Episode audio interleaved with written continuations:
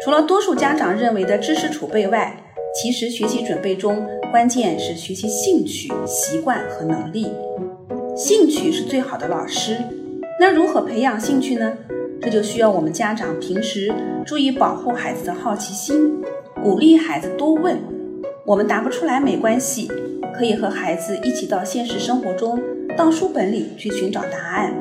千万不要不耐烦，否则就会让孩子丧失对事物或者是对学习的兴趣了。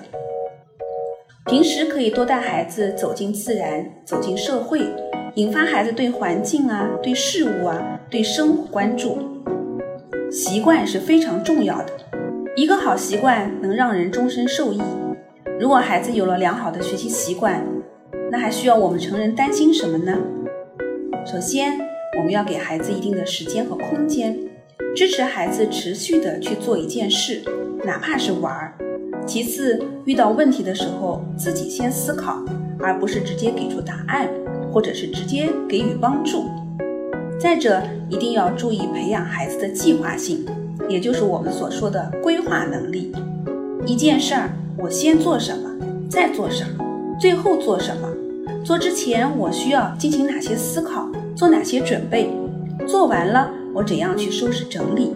最后，我们来说一说学习能力。包括阅读能力、表达与分享的能力、前书写的能力等等。比如说，是不是有正确的握笔姿势？